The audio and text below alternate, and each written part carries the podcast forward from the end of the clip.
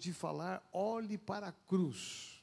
É um termo que eu uso muito, porque nós podemos olhar para tantas coisas, tantos ministradores, pregadores, tantas igrejas, tantas visões, mas nós não podemos perder o referencial da cruz. O dia que a gente perdeu o referencial da cruz é porque nós estamos totalmente fora do que Deus deseja. E muitos ministérios, em muitos países, eles desfocaram, eles perderam a visão, não é só de um modelo, mas do cristianismo, porque eles tiraram os olhos da cruz. O nosso modelo, o nosso principal modelo é Jesus. Por isso que nós temos que olhar para Ele e nos espelhar nele. As pessoas querem encontrar em nós exatamente o modelo da cruz. Porque falar de cristianismo é uma coisa, agora viver o cristianismo é outra coisa.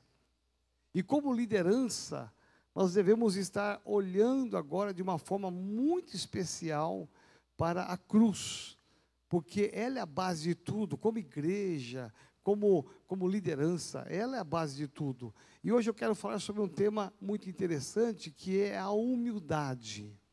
Diga assim, humildade. É interessante que eu quero ler aqui com você um texto que você conhece muito bem, dentre tantos textos que existem no Novo Testamento, Antigo Testamento, que falam de humildade. O texto mais forte, que tem um peso espiritual muito grande, está em Filipenses capítulo 2, de 5 a 11. Paulo vai escrever à sua igreja e vai trazer uma palavra muito edificante, muito fortalecedora e eu diria até mais, muito desafiadora. Ou seja, Paulo vai trazer à existência aqui um tema que ele é para nós hoje um desafio, que é a humildade. Alô, tudo bem aí em cima, pessoal? É. Então diz assim o apóstolo Paulo em Filipenses capítulo 2, a partir do versículo 5: Tenham entre vocês o mesmo modo de pensar de Cristo Jesus que, mesmo existindo na forma de Deus, não considerou o ser igual a Deus, algo que deveria ser retido a qualquer custo. Pelo contrário, ele se esvaziou, assumindo a forma de servo, tornando-se semelhante aos seres humanos e reconhecido em figura humana, e se humilhou, tornando-se obediente até a morte e morte de cruz. Por isso também Deus o exaltou sobremaneira e lhe deu o nome que está acima de todo nome, para que ao nome de Jesus se dobre todo joelho, nos céus, na terra e debaixo da terra. E toda língua confesse que Jesus Cristo é o Senhor, para a glória de Deus Pai. O que, é oposto à humildade? Vamos pensar assim que nós temos que pensar sobre aquilo que radicaliza. O que, é oposto à humildade? Quem poderia dizer? Orgulho, soberba, arrogância, e mais? Prepotência, vaidade, tantas coisas podem citar aqui, porque isso tem que estar bem claro para a gente, porque esse não é o modelo nosso. O modelo nosso é Jesus que fala de humildade. Paulo vai dizer aqui, essa versão ela tá, está um pouco diferente, mas Paulo vai ter algumas expressões teológicas muito profundas que não dá nem para compartilhar aqui, porque só uma frase dele aqui dá um estudo profundo aí. Mas Jesus se esvazia de si mesmo, ele tira o que é dele, o que é direito dele, o que é legalidade dele, aquilo que ele é. Presta atenção, ele não é nada de fora, ele é aquilo, ele é Deus, mas ele se esvazia de ser Deus, ele abre mão para assumir a figura humana. Veja, esse é o sentido mais profundo da humildade.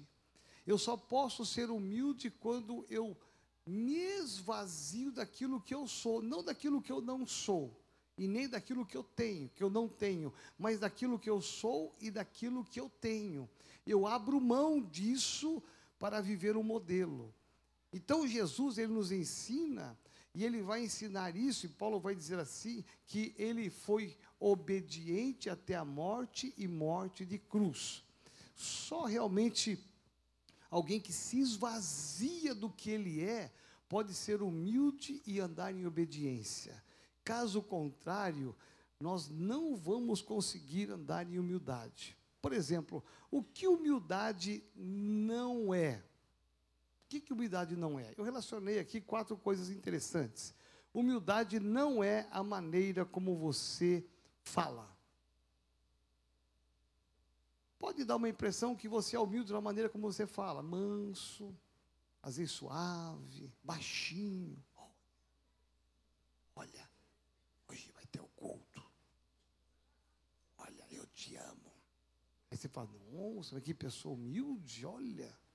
Até o jeito dela falar expressa uma, um carinho, uma humildade. Mas às vezes dentro não é humilde por dentro não tem humildade. Às vezes, atrás das palavras humildes, tem um orgulho, tem uma vaidade, tem uma prepotência.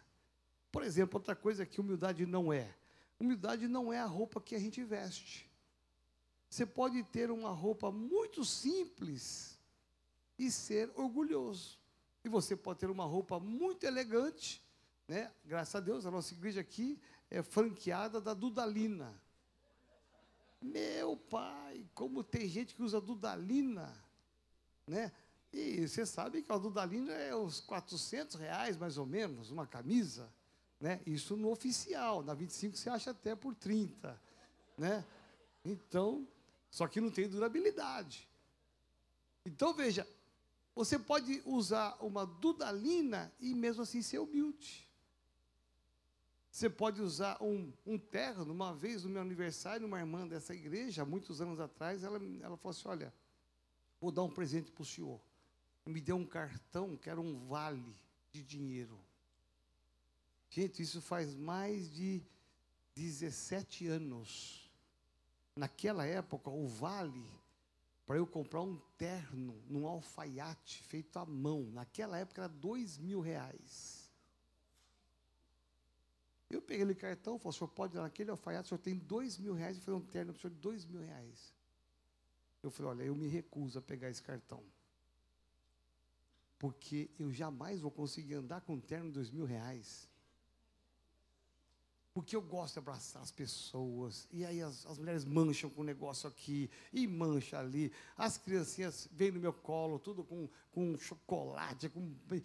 Minha irmã, eu não vou, eu vou ficar, não, não me toque, eu vou ficar exatamente assim, porque eu sei o, o preço disso aí. Hoje seria uma nota nisso, é um alfaiate famosíssimo em São Paulo. E eu não aceitei o presente dela. Percebe? Então, às vezes, você pode ter uma